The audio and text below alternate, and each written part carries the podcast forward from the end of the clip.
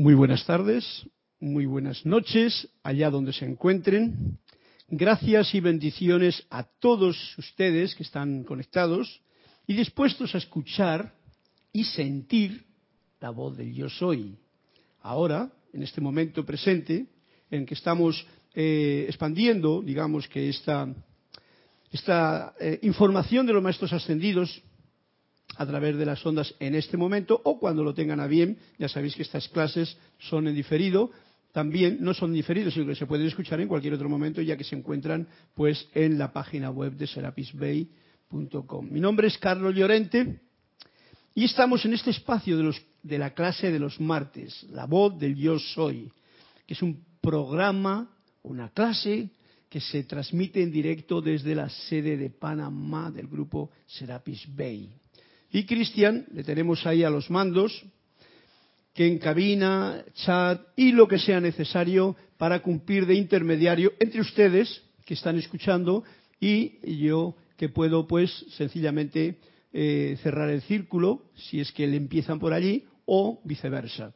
Pueden darle su reporte, su sintonía y también, como no, como siempre tenemos de costumbre, a ver qué cuentecito nos cuenta el maestro para que amanezca esa luz una vez más en nuestro corazón y le dirija. Gracias a todos y gracias Cristian por tu servicio amoroso. Así es que, eh, sin más dilación, bueno, sin más dilación, no, hoy tengo una sorpresa para mí, para mí que la quiero compartir con ustedes, es que he arreglado un 3, este es un 3, 1, 2 y 3, un 3, pero le he arreglado de una forma y como siempre suelo empezar con música, le falta uno para hacer cuatro. Sí, pero el tres es como el... Entonces es un tres que es un instrumento, una guitarra mm, cubana, pero yo le he hecho un arreglo para hacerlo pues como debe de ser la música. La música para el sentido que tiene para mí es un elevador de vibración y de conciencia. Pasa por aquí, pasa por delante. Un elevador de vibración y de conciencia. A eso es lo que la música generalmente es fantástico.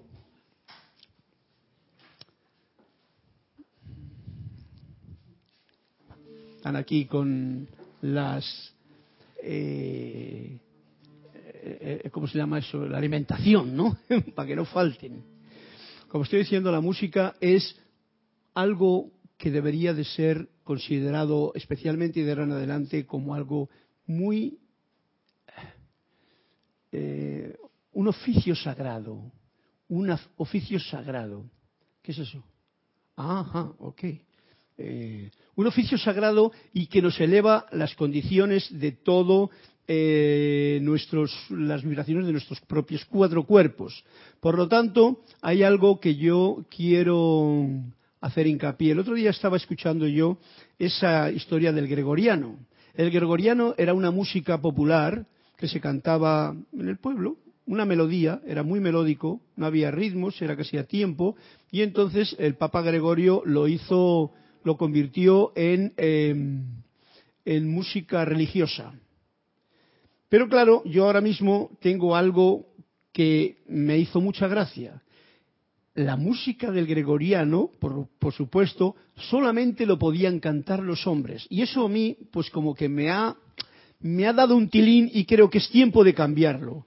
O sea, la música, si era popular antes, quiere decir que lo cantaban los hombres y las mujeres. Es más, generalmente las mujeres cantaban más. Yo lo recuerdo cuando en mi tiempo, en, el campo, en aquellos tiempos de los años cincuenta y pico, pues eh, las mujeres iban al campo y todas cantaban. Allí se cantaba porque no había televisión, no había ni radio, ni había nada de eso, entonces todo el mundo cantaba, el que cantaba. Y, y las voces que escuchaba yo eran las de las mujeres. Por lo tanto, eso de que el gregoriano solamente lo canten los monjes de Silos, los monjes de tal, pues bueno, como que se ha quedado un poquito metido dentro de la manipulación que ha habido de esa falta de equilibrio entre lo femenino y lo masculino, ese eh, nivel patriarcal. Bueno, pero eso es un detalle que no es más que para soltarlo y vamos al 3. El 1 el 2 y el 3. Tiene tres cuerdas, pero las he puesto dobles. Y vamos a dejar de palabras y escuchar la música de este instrumento que la acabo de preparar para ahora.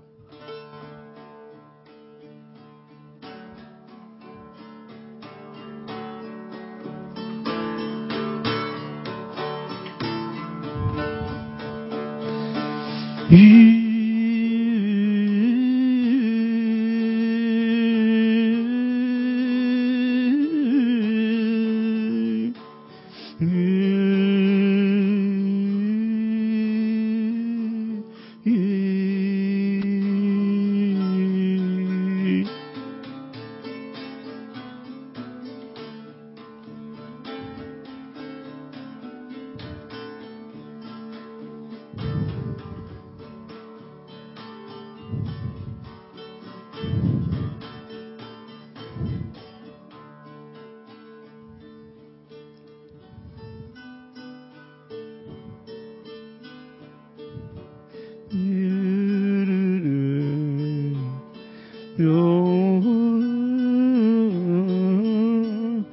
Oye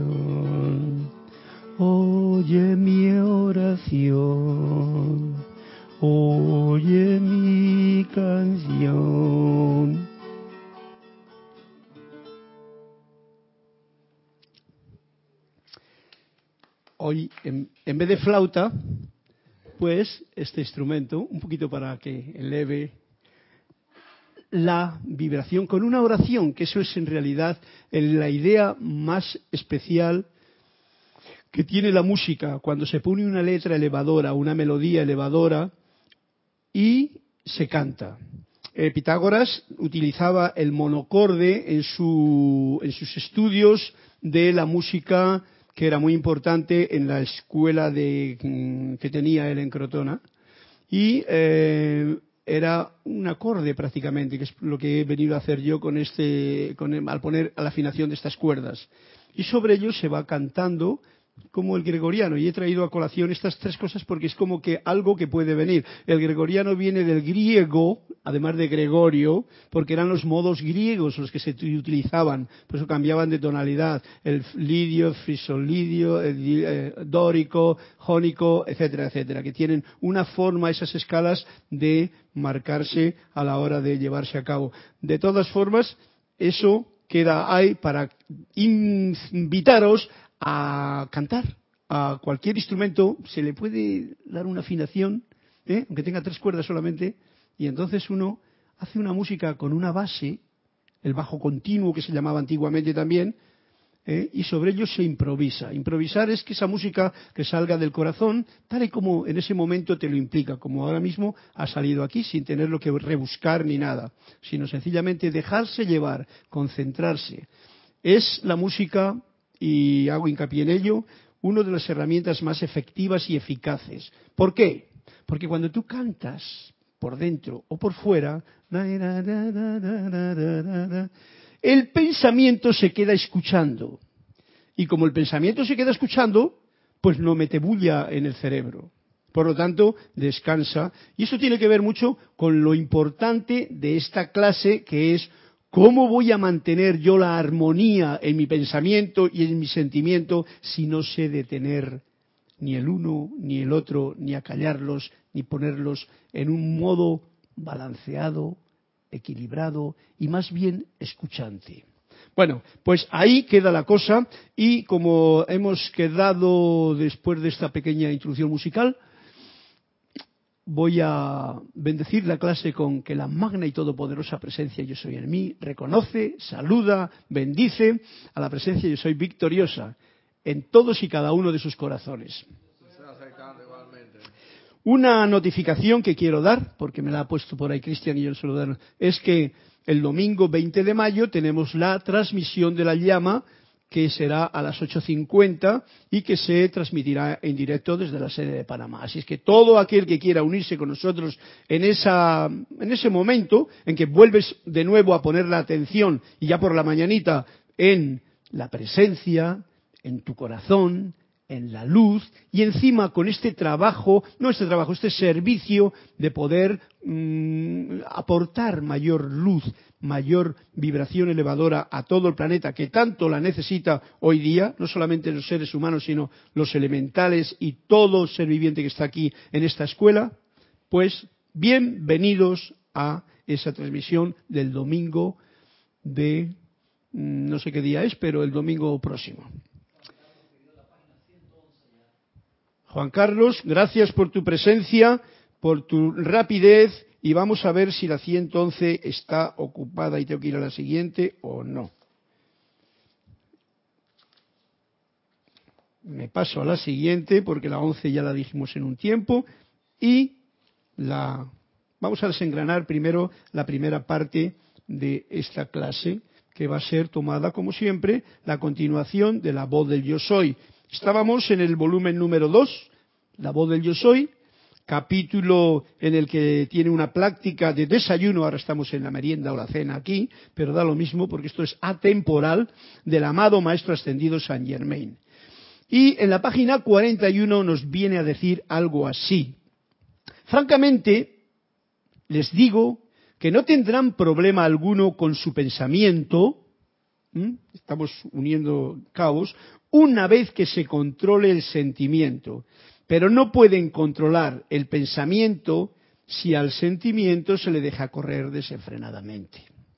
Muy atención a esto porque eh, el sentimiento es algo que se dispara así como bien rápido.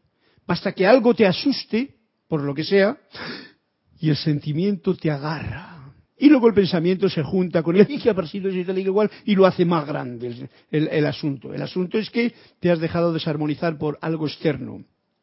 Ojo al dato. Primero se controla el sentimiento. Y vamos a ver qué es lo que nos dice el amado Maestro San, San Germain para poderlo llevar a cabo. Muy bien.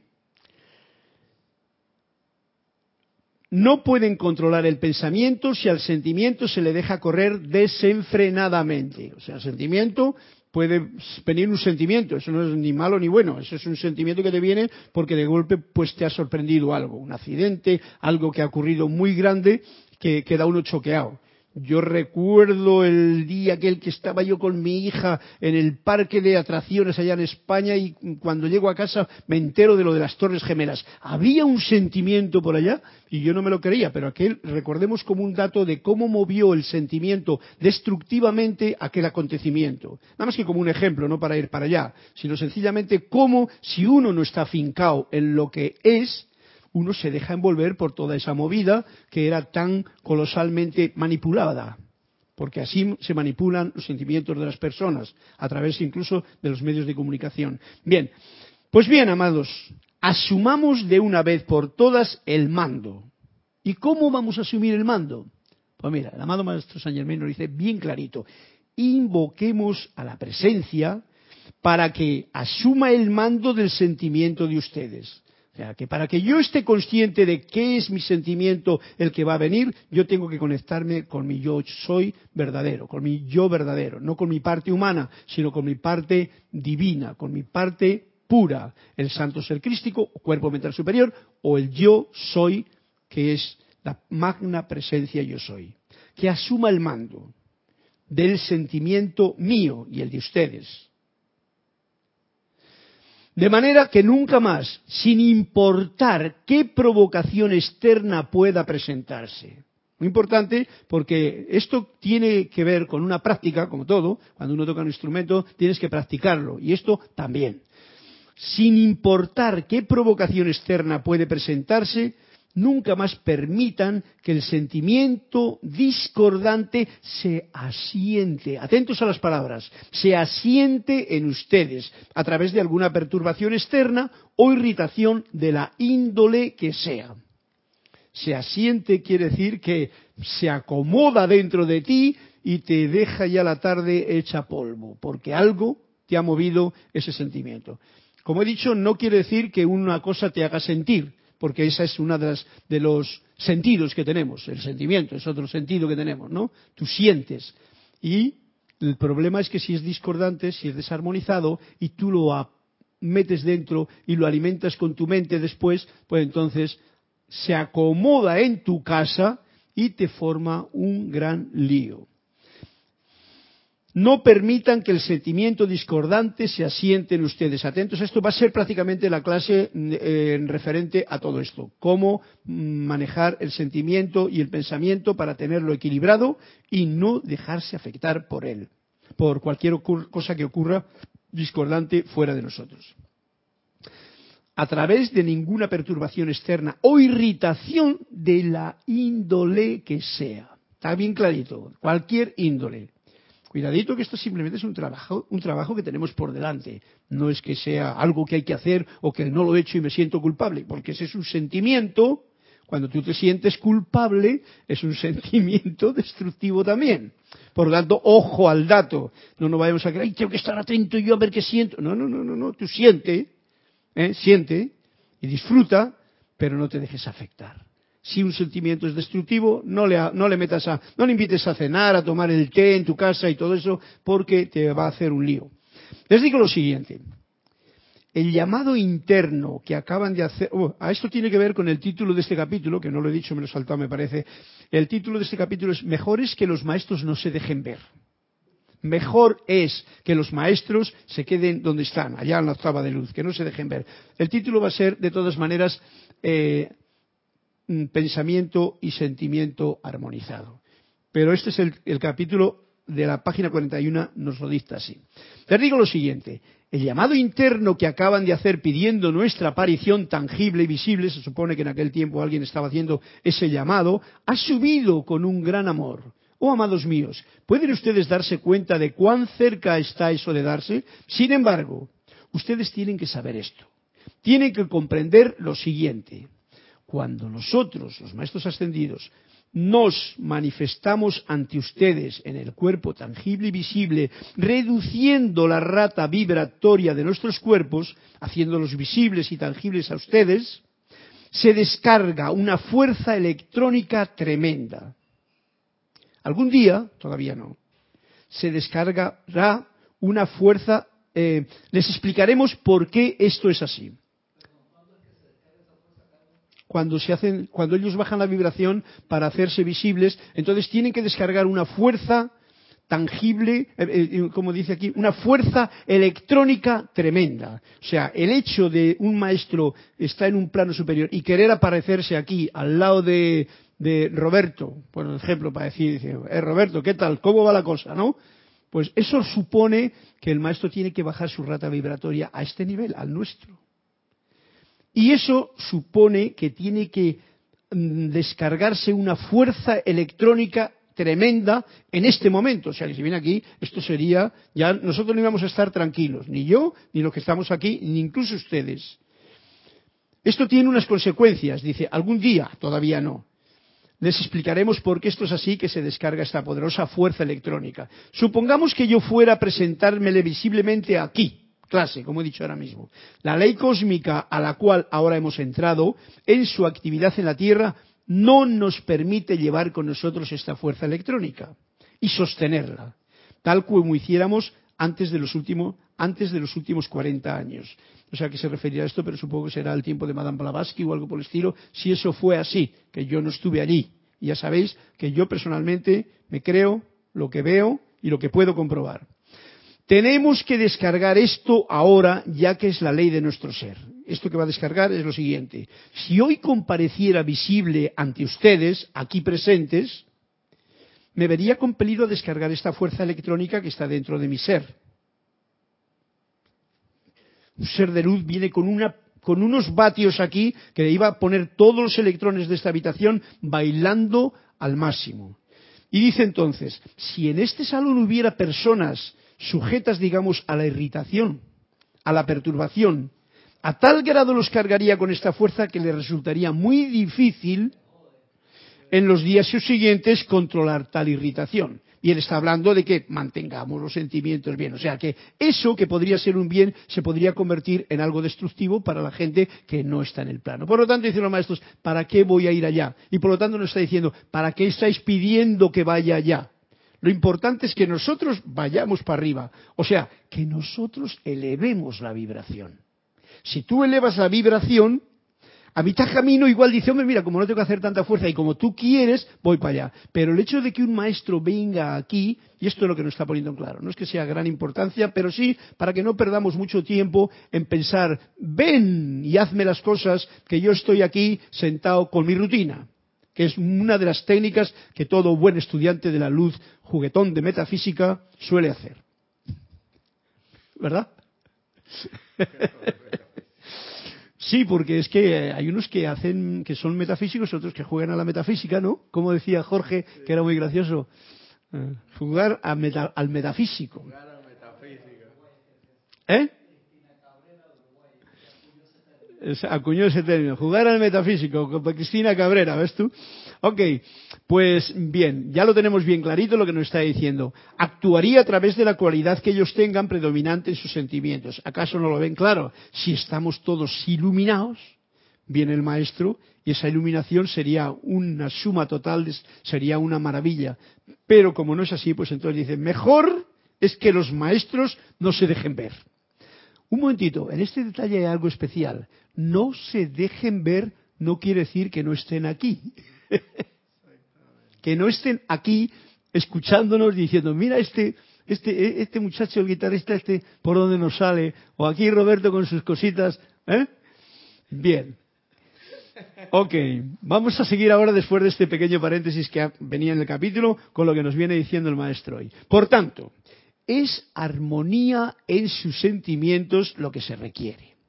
Eso es lo fundamental. Y elevar la vibración, por eso la música mantiene la vibración a ese punto. El cantar, como he dicho antes, hace que la mente se detenga y no te diga o, te, deja, eh, te deje entrar eh, ideas de sentimientos destructivos eh, que no tengan nada que ver. Y por eso eso es una varita mágica, el cantar, ya sea por dentro, silenciosamente, o audible y bajitamente, muy bajo, es la mejor forma de orar. ¿Quién decía? Eh, eh, creo que era un, una vez leí, uno de los santos estos así como San Agustín, así dijo que el, que el que canta bien ora dos veces. Eso lo sabías tú también, ¿no?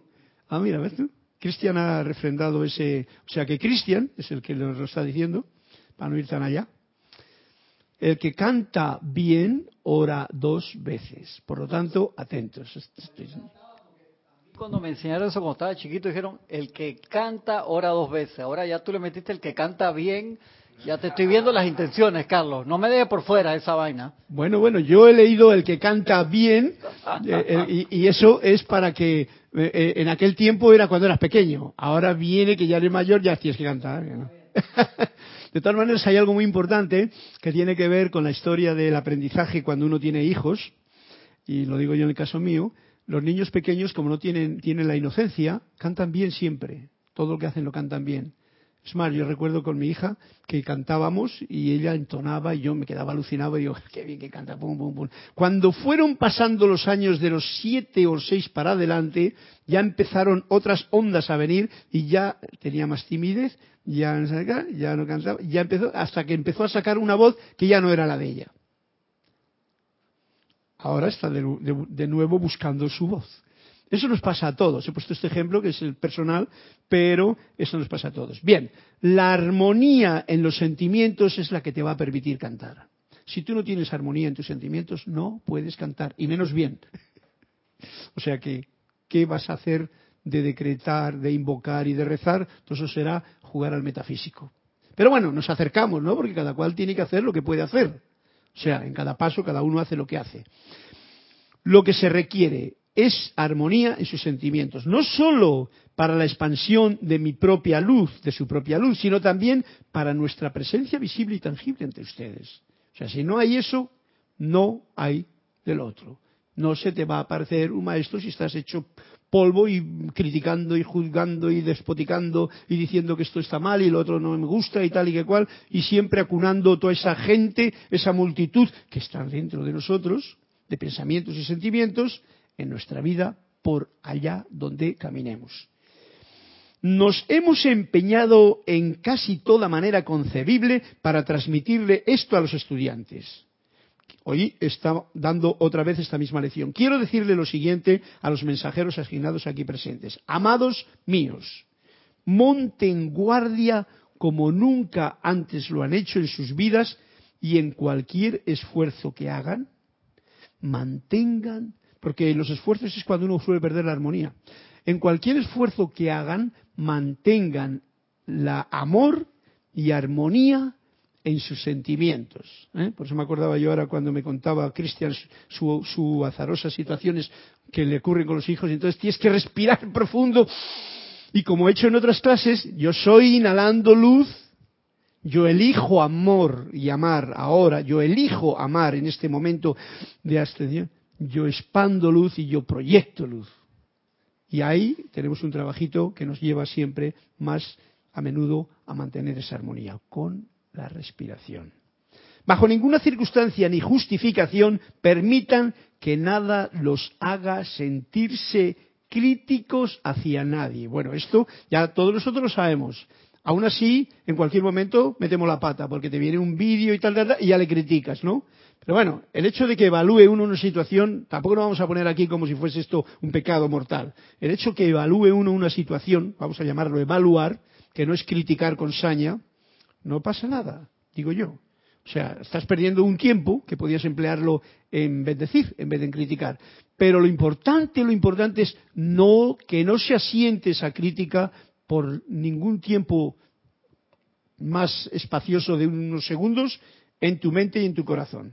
Porque entonces has caído en que tus sentimientos están en desarmonía. Y así pues, no se te va a aparecer ningún maestro. Ni le vas a ver ni vas a pensar en él siquiera. Retroceso de la sombra. Vamos a ver qué nos sigue diciendo aquí el amado Maestro Ascendido San Germain. El retroceso, pongámoslo más escuetamente, la muerte lenta de la actividad siniestra de la Tierra, está en sus últimos estertores. Bueno, bueno, pues fíjate tú, si está en sus últimos estertores, quiere decir que la gente no tiene tiempo de anclarse con una desarmonía porque de una le viene otra y otra y otra. Eh, me refiero a lo que está ocurriendo en el día de hoy.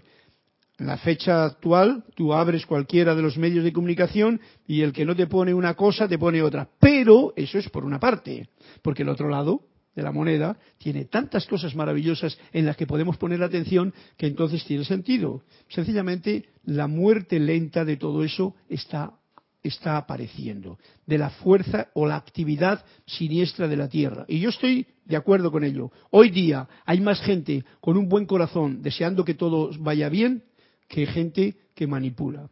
Pero mucho más. Hay unos pocos, vamos a llamarlos pocos porque hay unos muchos que están todavía, eh, digamos que un poquito embarrados en el pantano de la propia vida, pero con toda la ilusión, con todo el latir y fuerza del corazón. Cada uno en donde se encuentre, hablando de religiones, hablando de formas de, vida, etcétera, etcétera.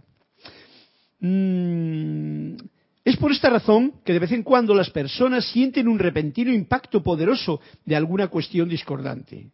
Escuchen ahora con cuidado a lo siguiente, amados corazones.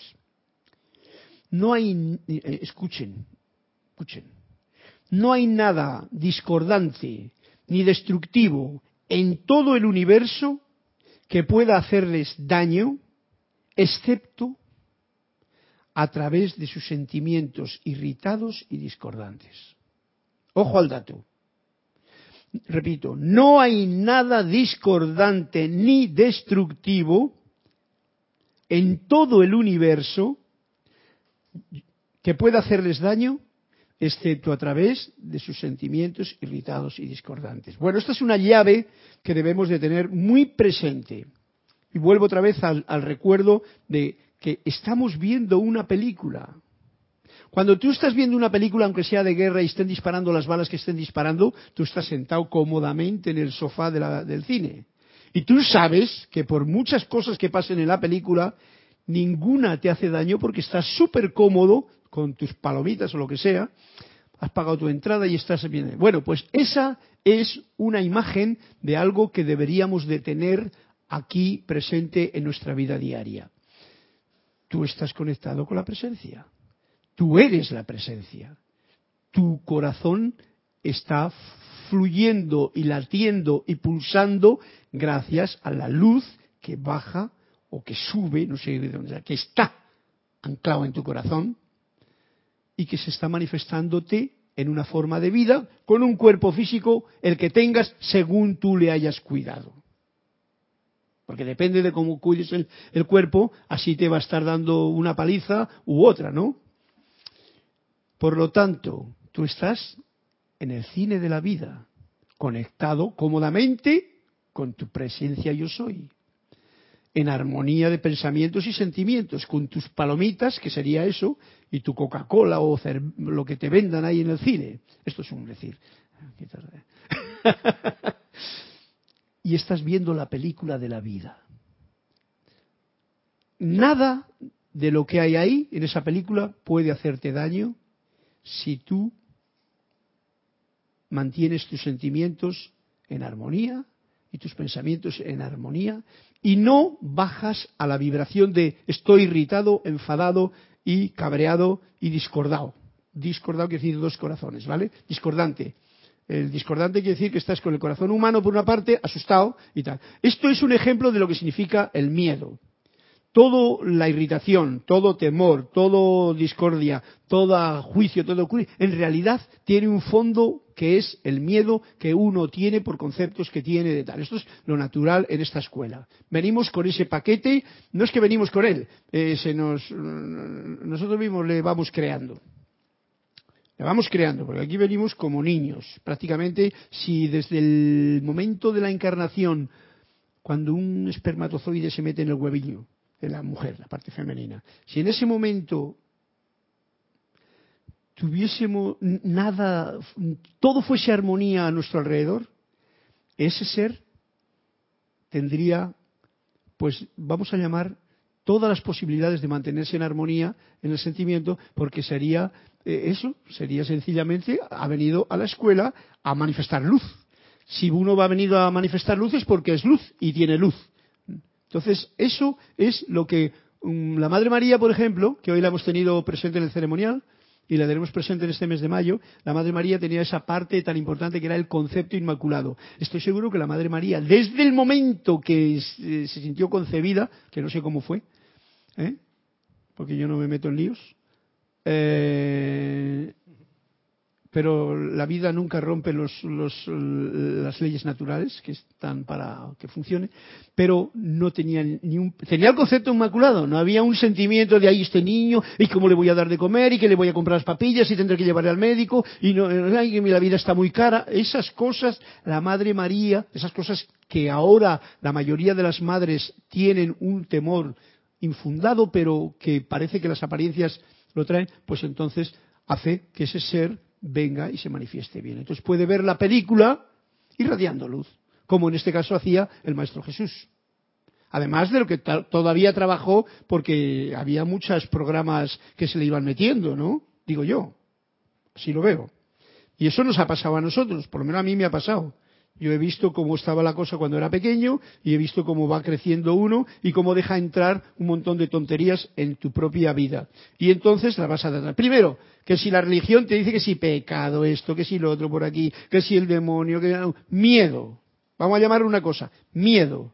Entonces tú ves una película que es la película de la vida con miedo y entonces la irritación de los sentimientos y la discordia es muy fácil de que entre. Y entonces pues tenemos un problema, porque creemos que la vida, algo de fuera, nos puede hacer daño. Y este es el mensaje de la clase de hoy especial. No hay nada discordante ni destructivo en todo el universo que pueda hacerles daño. No hay nada que pueda hacerles daño, excepto a través de sus sentimientos irritados y discordantes. Estoy haciendo hincapié en este punto y no voy a pasar más allá. Sí, un poquito más, un poquito más. Vamos a ver qué nos dice aquí la cosa. Aprecio esta oportunidad de hablarles a ustedes y a los mensajeros asignados que están aquí presentes porque déjenme decirles, a menos que mantengan una armonía absoluta en sus sentimientos, estarán en el más grave peligro. Ojo al dato. Bueno, como somos un poquito vastos, yo por lo menos me reconozco así todavía. O sea, no soy lo suficientemente sensible para saber lo que un pensamiento que yo puedo generar en un momento pensando sobre un hermano está realmente realizando en mi vida interna. No, todavía no soy consciente de lo importante que es eso. pues entonces nos está avisando, estarán en el más grave peligro, porque si a uno le juntas otro y otro, te va a bajar la vibración ¿eh? y luego ni la guitarra vas a querer tocar para poder subirla. Si los mensajeros no comprendieran esto, les hubiera sido imposible sobrevivir.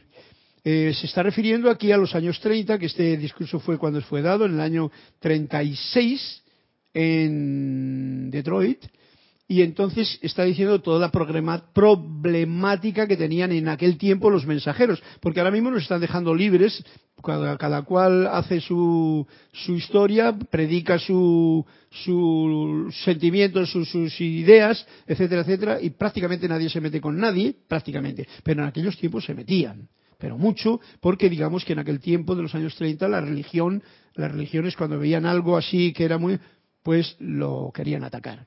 Y entonces los maestros, los mensajeros, Guy Ballard, por ejemplo, y Edna Ballard, pues tenían una conciencia muy clara de esto, de cómo mantener el, el, sentimiento y el pensamiento en total armonía, en absoluta armonía. Dices, ni siquiera nosotros hubiéramos podido protegerlos de no haber ellos comprendido esto. O sea, que nos está diciendo, comprendamos, comprendámoslo hoy nosotros para que sepamos lo importante que es para que nada, a nada tengamos que tenerle miedo, sino que a todo eso que hay en la película podamos irradiarlo luz, amor, armonía y actuar en lo que te corresponda. No en lo que no te corresponda, en lo que te corresponda porque el día te ha traído ese regalo.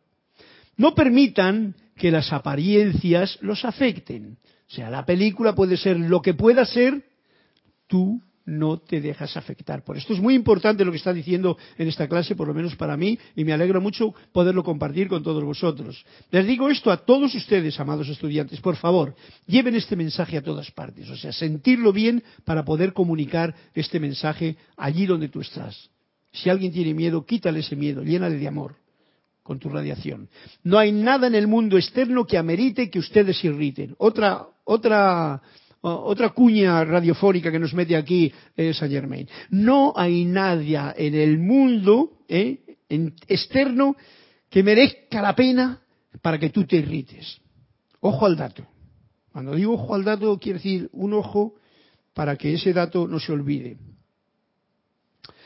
Cuando ustedes conocen esta ley, y hoy la conocemos, mis preciosos, tienen que vivirla, porque han entrado en esta gran corriente de vida y solo ustedes son responsables. Otro punto fundamental, solo yo soy responsable de lo que dejo entrar en mi templo, en mi casa, en mi hogar, en mi mundo.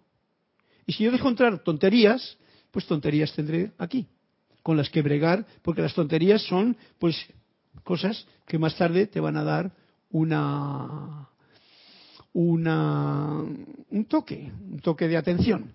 A veces todo eso puede ser una lección cuando uno no sabe, porque uno aprende a través de todas estas cosas, pero llega un momento en que si tú quieres estar en otro nivel es mucho mejor que no dejes entrar tonterías en tu mundo.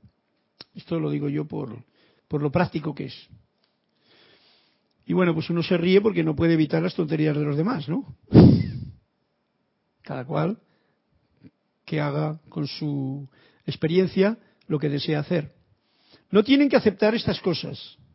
Les hemos dado la ley, la aplicación, el conocimiento de la presencia mediante el cual pueden gobernar todas estas cosas y es imperativo que lo hagan. Y sabéis, lo digo por si hay alguien por ahí que me ha dicho que igual podía estar escuchando ahora la clase y que es primario, que no conoce nada de esto, lo importante que es conocer esta base, esta lámina de la presencia yo soy y ponerla en acción en tu vida. Que yo soy luz, que yo soy esta presencia con un cuerpo electrónico, un cuerpo causal, un cuerpo mental superior que dirige todos estos cuatro vehículos inferiores, el físico, el etérico, el mental, el emocional, le dirige a pesar de que no nos dejemos dirigir muchas veces y queramos hacer los caprichos que estos cuatro cuerpos quieren. Bueno, pues nos sigue diciendo, ustedes no ven como nosotros, ustedes no ven como nosotros vemos. Eso por supuesto, desde la perspectiva interna. Y ese es el punto tan importante, porque ver desde la perspectiva interna, de lo interior, de eso que desconocemos, porque siempre estamos mirando para afuera, nos trae un poder mayor. Por eso pidamos conocer a la presencia, pidamos conocer este mundo interior para que se des... no que se nos presente el maestro, sino que la luz la conozcamos, que no sea teórico. No ven como nosotros, desde la perspectiva interna las fuerzas que están interactuando sobre ustedes. Eso lo ven los maestros y nosotros muchas veces no lo vemos. Verán, tal cual se lo dijeran en clase anoche el mensajero, la gran discordia poderosamente generada de la humanidad a través de las centurias. Eso sí, la humanidad ha estado generando eh, discordia, discordia, discordia y ahora estamos viviendo en una situación bien discordante, poderosamente generada de la humanidad a través de las centurias. Revolotea aquí en la atmósfera de la, de la Tierra cual vampiros o, murciélagos que quieren enturbiarte tu tranquilidad. Justo encima de la superficie de la Tierra. Ahí está toda esa discordia. Como es natural, al ser ustedes y toda la humanidad su creador, nosotros somos los que hemos creado todo eso, están compelidos a desplazarse en ella. O sea, yo he creado esto, pues yo me tengo que mover dentro de ello. Igual no lo creo en esta encarnación, pero en otra sí, entonces me tengo que mover. Y nos está dando la ley. Atentos, nada eso te hace daño si tú estás en armonía de pensamiento y sentimiento. Es por esta razón, y bien importante esto, que tanto se les exhorta a invocar la presencia, a erigir su tubo de luz alrededor suyo. Punto que quiero traer hoy a colación, ojo al dato. Y atentos, que no es tubo de luz, ven, no, es exhorta a invocar a la presencia, porque es la presencia la que pone el tubo de luz. Mi personalidad no pone ningún tubo.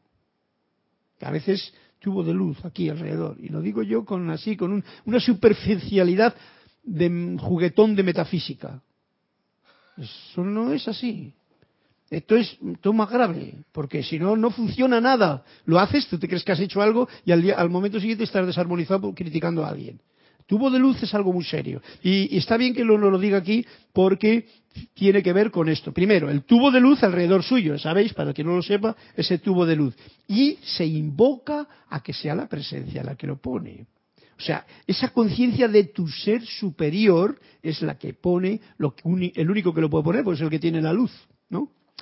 Otra, a pasar la llama violeta consumidora de amor divino, también se les invoca la presencia, a través de nosotros. Esto no lo hacemos nosotros desde la parte humana. Esto lo hacen los seres de luz, la presencia, el cuerpo electrónico, los seres de luz que están en unión con esa actividad. Y a mantener despejada la atmósfera, primero la suya.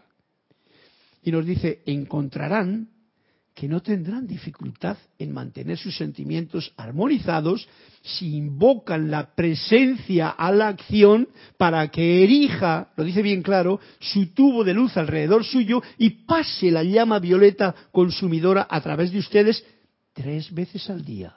Desayuno, comida y cena.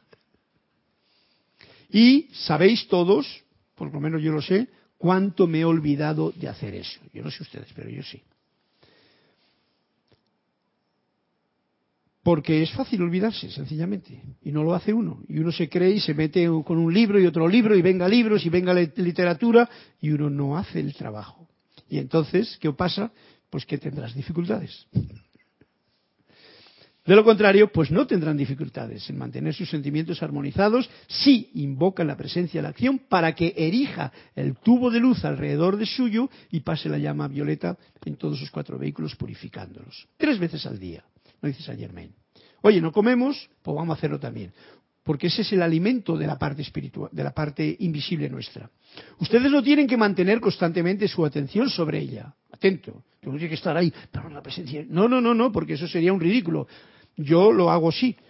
Yo ofrezco mis cuatro vehículos al cuerpo mental superior, al Cristo interno, a la presencia, y ya que ya está. Vamos a hacer lo que haya que hacer. Y muy divertido que no te entre la, cara de arpa desafinada, como decía Olivia, sino que tú estés realmente eh, alegre, contento, feliz, agradecido, todo eso que es propio de la armonía.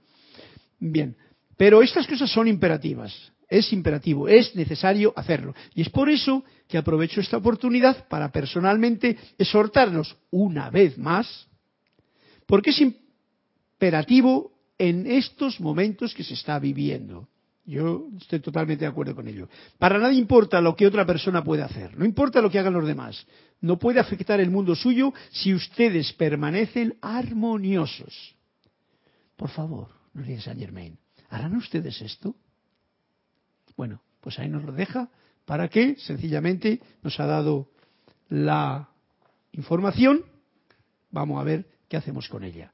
Y pasamos a tomarnos el cuento, ¿hay algún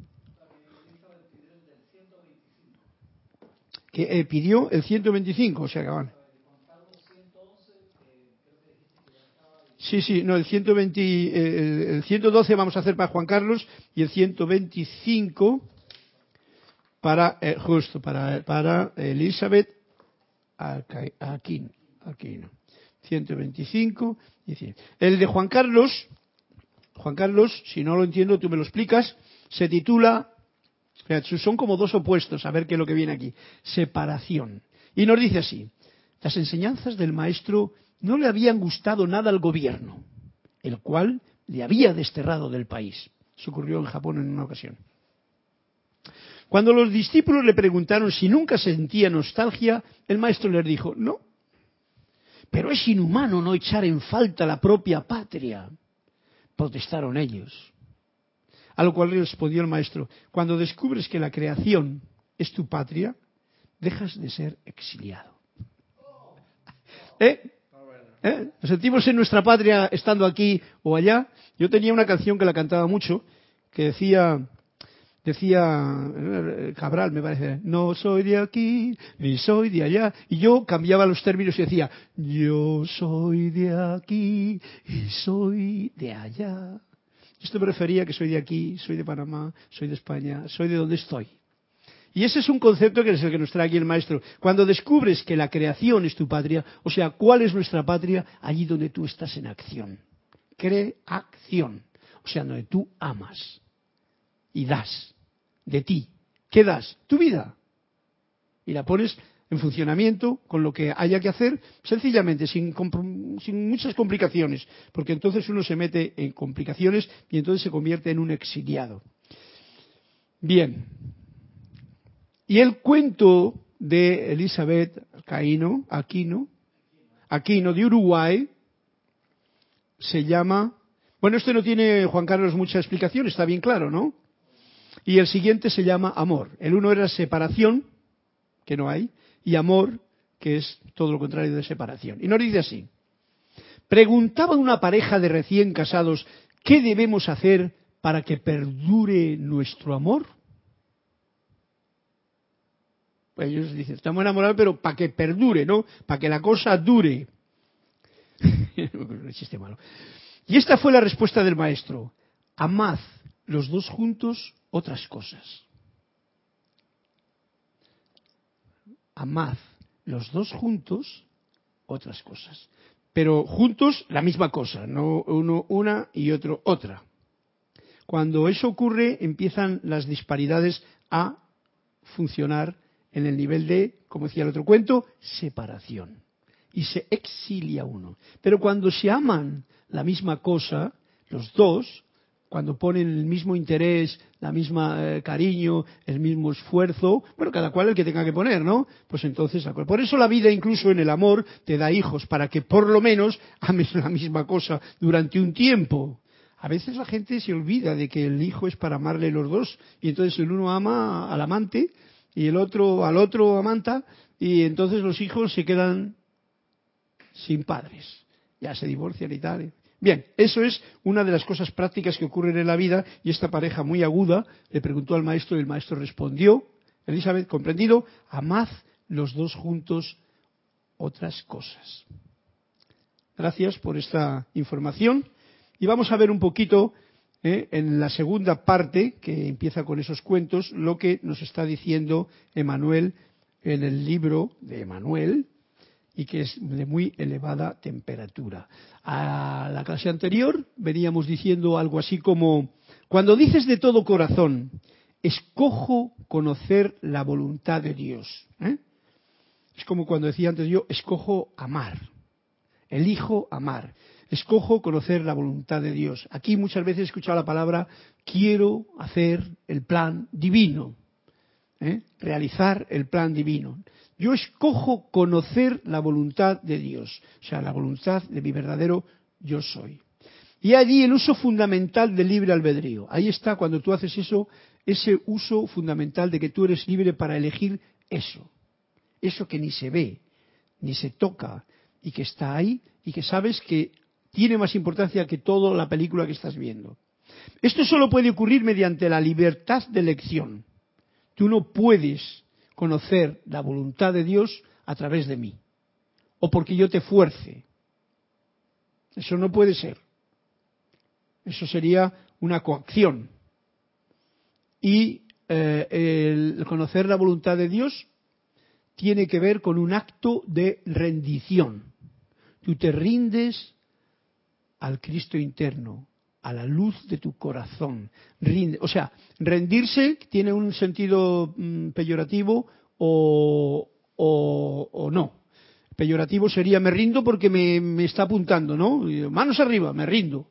No, no, no, no, aquí no. Se trata de que no hay coacción, sino que tú tienes un acto de entrega, de rendición, en el sentido de me entrego a tu servicio y todos mis cuatro, esto se refiere a los cuatro vehículos inferiores, el físico, el etérico, el mental y el emocional, entrega estos cuatro vehículos para conocer la voluntad de Dios. Quiero conocer tu voluntad, Padre, Madre, ¿ya? ¿Sabes? Padre y madre, porque la parte femenina y masculina hay que ponerla bien clara para que haya avance en esas dos fuerzas, que es la naturaleza de la vida en los dos polos.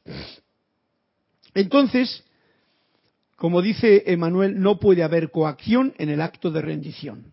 Tú te rindes por voluntad propia, por comprensión, porque deseas conocer la voluntad de Dios. Tratar de lograr la liberación a punta de voluntad, o sea, yo me empeño hacer que dicha hace que dicha liberación sea mucho más difícil, ya que ésta no cede a la voluntad. Voy a explicar por esas personas que están por ahí, y alguna vez me dicen que en qué página está, está en la página 20 del libro de Emanuel, página 20 el capítulo que estamos dando, que es el 2. Dime, Cristian. Juan, Juan Carlos Plazas de Bogotá dice, Carlos, recuerdo a Juan Manuel Serrat, donde hay pan y vino, agua, tengo mi hogar. donde hay pan y vino y agua. Donde hay pan y vino, entre paréntesis, agua, tengo mi hogar. Donde hay pan y vino, tengo mi hogar. Qué bueno. Sí, y caminante no hay camino, se hace camino al andar también. Y todas esas bonitas canciones de Juan Manuel Serrat.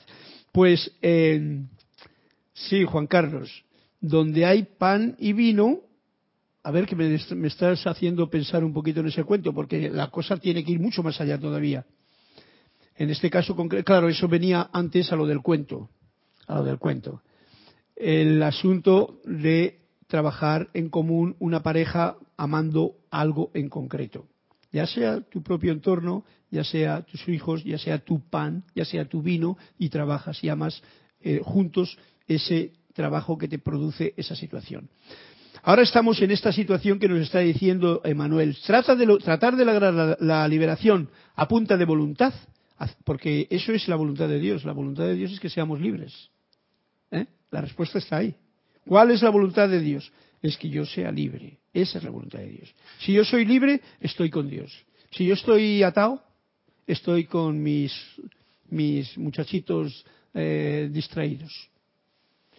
Hacer hace que la liberación sea más libre cuando uno lo hace a punta de voluntad.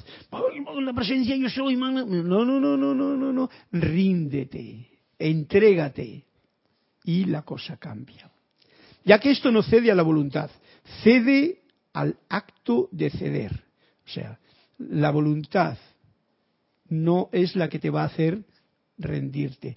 Cede, uno cede a ese acto de ceder. Cuando tú te rindes, cuando tú te entregas, cuando tú te pones al servicio, esto cuando digo tú es la parte humana, de esta parte que tenemos aquí, a esa parte desconocida de nosotros mismos, que es esa luz que tenemos que tener, esa intuición, ese, ese sentido más profundo que te dice, hay algo ahí que me está diciendo cómo es la cosa.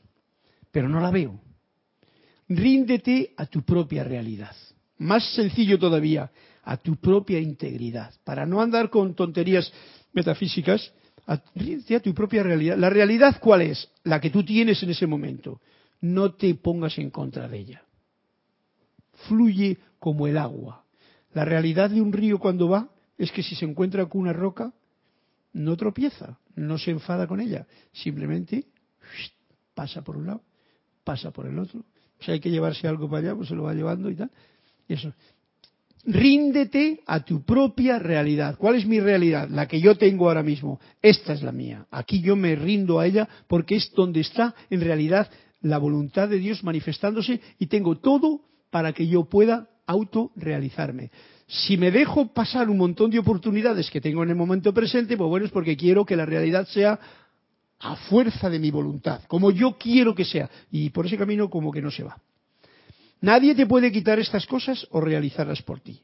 Lo que te pertenece, esto es como, como, como yo lo sabía cuando, digamos que, entre comillas, perdí mi hijo, tenía bien claro este concepto. A un hijo nunca se le pierde. O sea, tú no, lo que te pertenece es tuyo por naturaleza. Y en el caso de un hijo, un hijo nunca se pierde. Uno dice, ay, he perdido, no has perdido nada. Y dice aquí, nadie te puede quitar estas cosas. Lo que te pertenece es tuyo. O realizarlas por ti. Nadie puede hacer tu trabajo. Tú eres el que puedes hacer. Yo soy el que puedo hacer mi trabajo de darme cuenta, de rendirme y de desear conocer esta voluntad de Dios. A medida que se acentúa la capitulación, surge la autonomía como un relevo atrevido. O sea, cuando uno ya capitula, capitular quiere decir que te va rindiendo, porque esto al principio cuesta. Hay mucha resistencia, mucha resistencia. Porque estamos programados para resistirnos, ¿no? Que si el miedo, que si los conceptos, que si lo que nos han dicho, que si tal, que si tal. Hasta que uno ya, al cabo del tiempo, de los años, de las experiencias, va diciendo, me parece que estoy llevando una carga muy pesada a las espaldas, ¿no? vamos a capitular.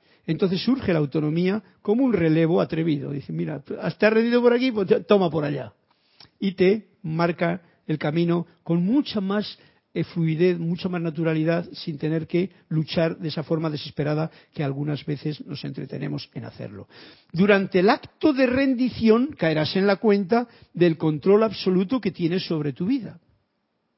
O sea, si ahora nos ha dado una ley aquí Saint Germain, de no pierdas la armonía, ni te desarmonices, ni te discordies, ni te irrites por nada del mundo, porque en el momento en que tú haces eso, pierdes, pierdes el control sobre ti y además dejas y permites que lo de fuera entre en tu vida y te la mueva.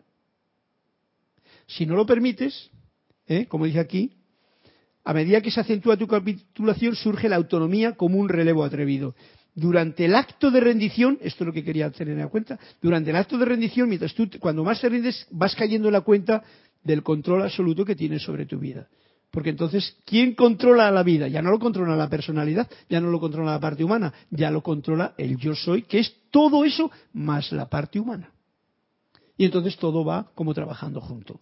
Y te liberas de un montón de pesadillas y de tonterías y de trabajos innecesarios, etcétera, etcétera. La rendición es una opción, una opción que es absoluta, necesaria y personal. Esto no te puede obligar nadie y esto es una cosa que solamente uno, y cuando lleguemos a unas experiencias más mm, fuertes en realidad, en donde uno tiene que o me rindo o, o voy a seguir yo dándome cabezazos contra la pared. Nos daremos cuenta, cuando entremos en ese grado de sensibilidad que la vida en un momento nos puede dar, cómo es una opción personal y necesaria. Uno no puede rendirse completamente a nada más que a Dios. Todas las otras rendiciones son simbólicas. O sea que la única rendición que es válida, la única entrega que es válida, es a tu yo soy, a tu verdadero ser. Para eso hay que dejar de lado todas las resistencias de lo demás. Y en eso estamos nosotros en esta escuela, aprendiéndolo. Gracias, Padre, que tenemos toda esta información que nos viene a mano, además de la que nos va dando la vida, porque cada día en todo en el libro de la vida que va siempre con las hojas abiertas alrededor, si sabes ver la película, ¿no? Cristian es un amigo de saber interpretar películas y todo el asunto, y entonces a mí me gusta interpretar la película de la vida, porque esa sí que la interpreto como que me resulta más fácil, no es tan, no es preparada. Y, y tenemos esa situación que nos está diciendo aquí. Todas las otras rendiciones son simbólicas. Y tú te rindes a la mujer, tú te rindes a ese, a esa situación que ya no puedo eh, más, entonces me rindo, ¿no? Eh, eso es simbólico. El que venga alguien con un arma y te diga, ríndete, levanta la mano y tal, que te... Eso, y sí, sí, me rindo, me rindo, lo que, lo que quieras. Pues eso es muy simbólico, eso no tiene ningún valor. Porque la única rendición que está diciéndonos aquí, y espero que no he traído, lo tenía en el otro libro cuál era la palabra adecuada, pero he traído uno nuevo. Rendición tiene un, una, una con, ¿cómo se llama? Un, una, un significado muy especial. Espero que estéis comprendiendo, que no es rendirme porque me obligan, la rendición de la que estamos hablando. La rendición puede ser denunciada como el acto más egoísta de todos, ya que lleva a la realización total. Entonces dice, qué egoísta que eres, te estás rindiendo porque quieres ser tú mismo. dice, sí, sí, quiero ser yo mismo porque si no, no sé ni quién soy. Cuando la voluntad del hombre se alinea, que es lo que se trata, con la de Dios, se logra una existencia sin esfuerzo, en la cual la sabiduría dentro de uno, dentro de cada uno, se encuentra en un lugar de bienestar y de control ejercido muy holgadamente, no estás apretado con ninguna clase de grilletes. Fijaros, esta clase es muy importante. Y creo que todos los estudiantes de la luz, los que me estén escuchando, estáis en capacidad de poderla comprender y llevarla a la práctica. Y a ellos invito en esta clase, para terminar, termino con la frase que nos dice aquí Emanuel y seguiremos a partir de aquí la próxima clase. Para conocer la voluntad de Dios, que es lo que se trataba al principio, tendrán que escuchar las múltiples voces que habitan en ustedes. Eso es lo primero, escuchar las múltiples voces que a Cristian le he oído hablar muchas veces en ello en la clase, de las múltiples voces que tenemos. Pues escucharlas. Oirás voces de miedo, voces de ira, voces de contradicción, de terquedad, de resistencia, de ilusiones de toda clase. Cuando estas voces se vuelvan ya familiares y de que se me está repitiendo la misma voz todo el tiempo, entonces la suavidad, la ternura, la calidez y la luz de la sabiduría interna suya, entonces empezará a percibir más claramente. O sea que hay un proceso para poder conocer la voluntad de Dios dentro de uno. Y aquí, en pocas palabras, nos lo ha dicho.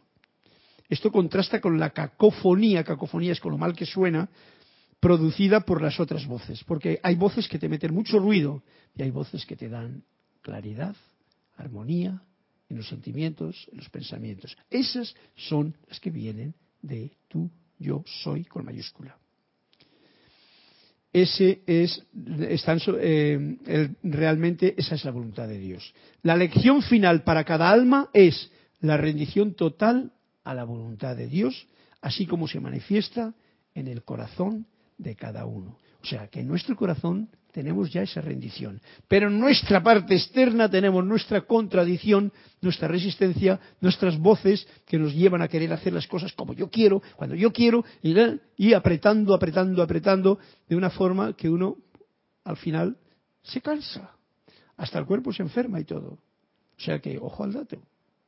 Y con esto sin más, por esta clase que ha sido bien eh, aleccionadora, por lo menos para mí, y espero que para todos ustedes también, pues me despido hasta el próximo martes enviando una gran bendición y que todos podamos ser partícipes de esta experiencia que nos ha traído hoy a coro el amado Maestro Saint Germain. La armonía en los sentimientos y pensamiento, base para que la vibración esté elevada. Muchas gracias.